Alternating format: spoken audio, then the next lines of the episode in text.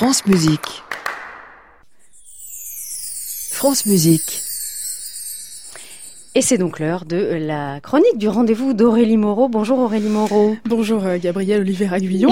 la musique vous fait du bien, c'est maintenant. Bonjour à tous. Alors ce matin, on se demande si la musique peut raviver nos souvenirs. Je suis certaine que vous vous êtes déjà dit en écoutant une musique qu'elle vous rappelait cette soirée mémorable, cette rencontre inoubliable ou encore cette période exaltante de votre vie. Est-ce que je me trompe, Gabriel Pas du tout. D'ailleurs, c'est presque une habitude chez moi. J'aime beaucoup associer des musiques à mon histoire. Eh bien, c'est une excellente initiative que vous prenez là car ces souvenirs musicaux pourraient bien vous aider si un jour, ce que je ne vous souhaite pas évidemment, si un jour vous perdez un peu votre précieuse mémoire.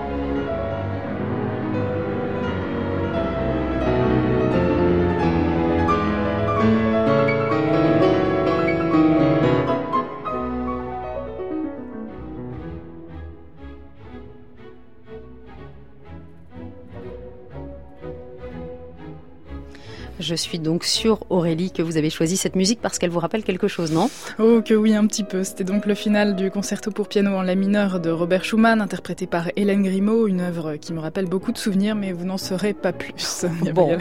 Euh, alors, est-ce que vous pouvez quand même nous dire s'il a été prouvé que la musique avait le pouvoir de raviver nos souvenirs? Allez, je vous dis tout. Parmi les nombreux bienfaits euh, de la musique, on sait maintenant qu'elle peut bel et bien raviver nos souvenirs, même ceux que l'on pensait enfouis à tout jamais. Et pour le prouver, une équipe de chercheurs franco-néerlandais s'est intéressé à la question. Les scientifiques ont demandé à de jeunes adultes, à des adultes âgés de 30 à 40 ans, ainsi qu'à des personnes atteintes de la maladie d'Alzheimer de se remémorer divers souvenirs, d'abord dans le silence, puis après la diffusion d'une musique de leur choix.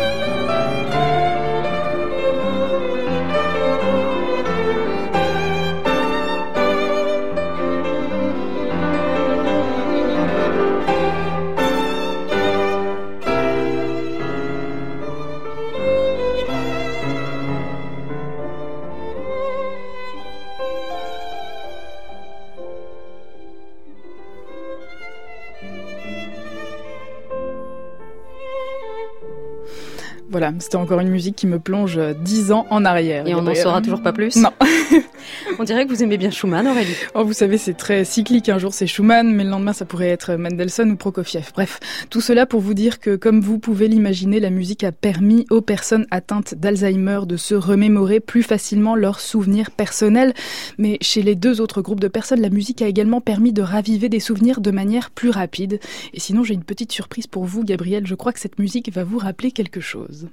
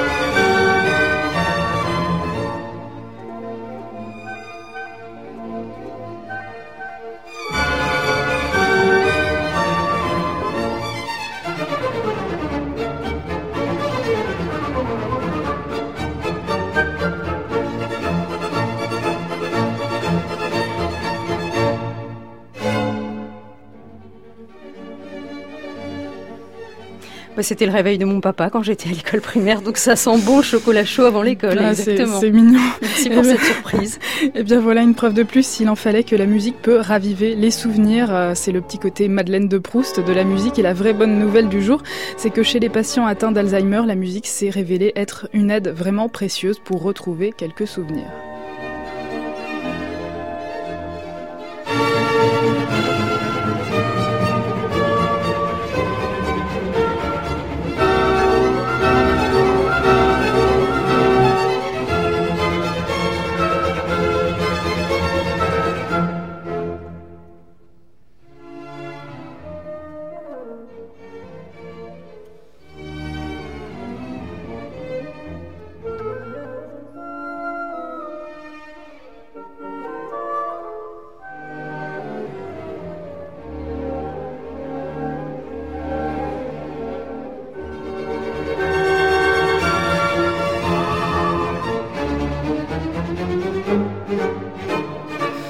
S'il y a bien un compositeur qui sait faire appel à notre mémoire et à nos souvenirs, c'est Richard Wagner. Wagner qui, dans sa tétralogie, plus de 15 heures de musique tout de même, 15 heures de musique réparties sur quatre opéras, L'Or du Rhin, La Valkyrie, Siegfried et Le Crépuscule des Dieux, quatre opéras au cours desquels Wagner fait appel à la mémoire, d'abord à la mémoire collective, en utilisant des légendes appartenant au peuple germano-scandinave. On retrouve entre autres le personnage omniscient d'Erda, le corbeau Munin de Wotan, le filtre de l'oubli qui efface les souvenirs de Siegfried, et le filtre de réminiscence qui lui permet de se remémorer quelques souvenirs. Et parce que le cycle musical complet dure plus de 15 heures, Wagner utilise différents moyens mémotechniques, comme la répétition des récits qui informent les personnages et rappellent au public les épisodes précédents, ou encore les fameux leitmotifs wagnériens. Un leitmotiv, qu'est-ce que c'est? Eh bien, c'est une courte phrase musicale attachée à un personnage, un sentiment ou à l'objet même du drame. Voilà de quoi lier l'utile à l'agréable, essayer de repérer les leitmotivs présents dans la tétralogie de Wagner. Pourquoi se donner la peine de faire cela? Eh bien tout simplement car la mémoire est comme un muscle, pour la préserver il faut l'entraîner.